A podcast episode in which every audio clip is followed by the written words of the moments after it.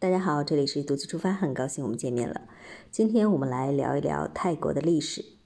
泰国呢也被称为泰王国，它是一个历史比较悠久的国度。早在史前年代呢，那片土地上就有先民在那里繁衍生息。在整个漫长的历史年代当中呢，它逐步创建了自己的国家和文化，并且一直延续到了今天，形成了我们今天看到的泰国。在史前年代呢，泰国境内多处考古发现啊，它证明早在六千多年之前，那里就有人类种群的存在。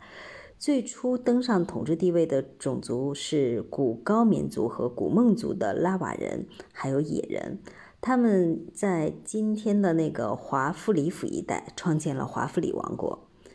再往后就是苏可泰王朝。苏可泰王朝是公元一二三八年到一四三八年，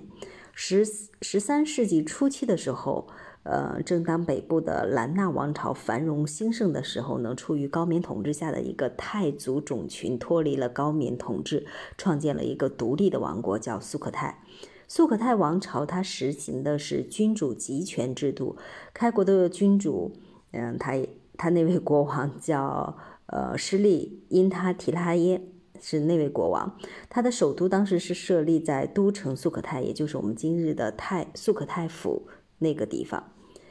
再往后就是大成王朝，大成王朝是公元一三五零年到一七六七年的。公元十十四世纪中期的时候，居住在湄南河下游的泰族人在乌通王的带领下呢，创建了大成王朝，也就被称之为阿育他耶王朝。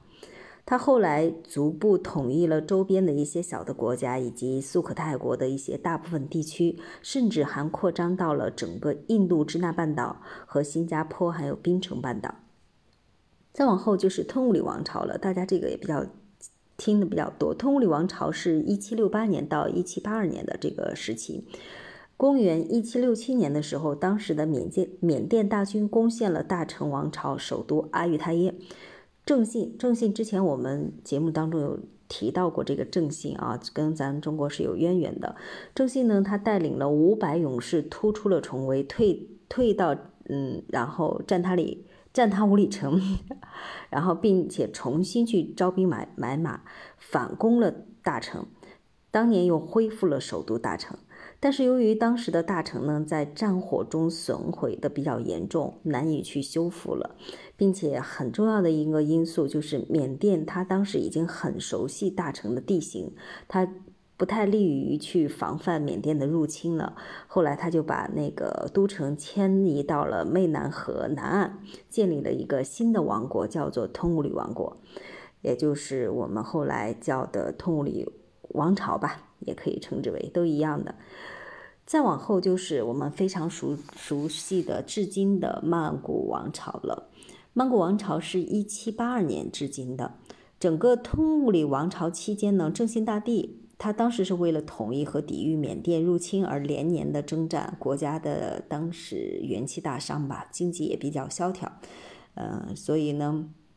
他当时就发生了一件特别的事情，之前也聊到过，嗯，就是一七八二年的时候，曾经跟正信大帝一起收复大城的将军叫查克里，他在湄南河的北岸，也就是现在的曼谷中心区的那个位置，他在那个地方称王了，就称称之为了曼谷王朝，一直延续了至今。至于这个，就是跟正信大帝当时一起收复大城的这个将军查。查克呃，查克里，他们之间还是有挺多故事的。之前也聊到过，他还起到了起了一个姓郑的名字，并且他的后代也也一直延续着姓郑，因为他们担心跟咱们国家当时就是没法交代吧，因为经常还要还要到咱们国国家呀什么进行一些交流呀、朝贡啊什么的。啊，所以就是还是有一些渊源的，当中有一些故事。好了，这就是简单的泰国的历史，我们今天就简单分享到这里了，我们下期节目再见。